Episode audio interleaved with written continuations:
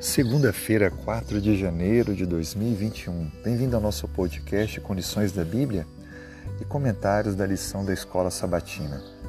O nosso tema de hoje tem como título Santo, Santo, Santo. Essa expressão com a repetição da palavra santo aparece no livro de Isaías, capítulo 6. É uma resposta clara dos anjos que estão diante do Senhor, que está sentado no seu alto e sublime trono. Na história de hoje, aprendemos algo muito importante para a nossa vida espiritual. Quando Isaías escreveu esta visão que ele recebeu de Deus, eles estavam vivendo uma grande incerteza política e trazia grande insegurança a todo o povo.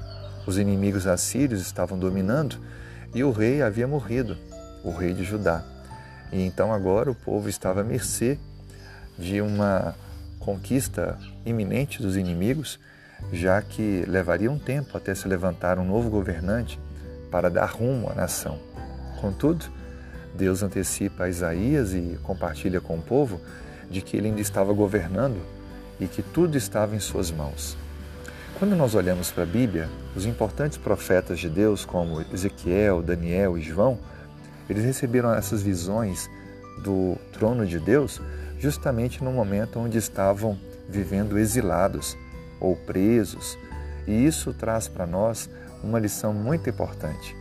É justamente nos momentos mais difíceis da nossa vida que parecemos estar sendo esquecidos por Deus, por estarmos tão rodeados de problemas, que Deus nos lembra que Ele ainda tem o controle em Suas mãos, que Ele ainda rege o universo.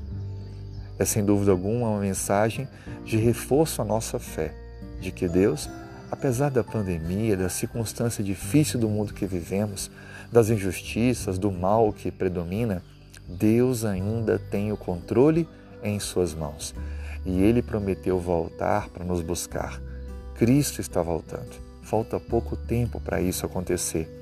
E esse é o momento de estarmos preparados, permitindo que o Senhor reine em nosso coração você permite que Deus reine em seu coração hoje, em sua vida, moldando suas escolhas, dirigindo o seu caminho, mostrando por onde você deve caminhar? Se assim você o fizer, Ele lhe dará também a alegria de viver no novo céu e na nova terra.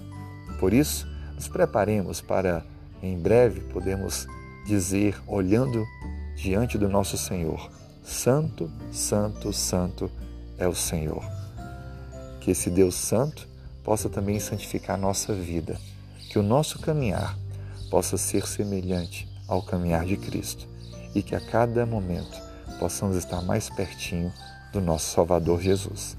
Tenha um excelente dia e que Deus te abençoe.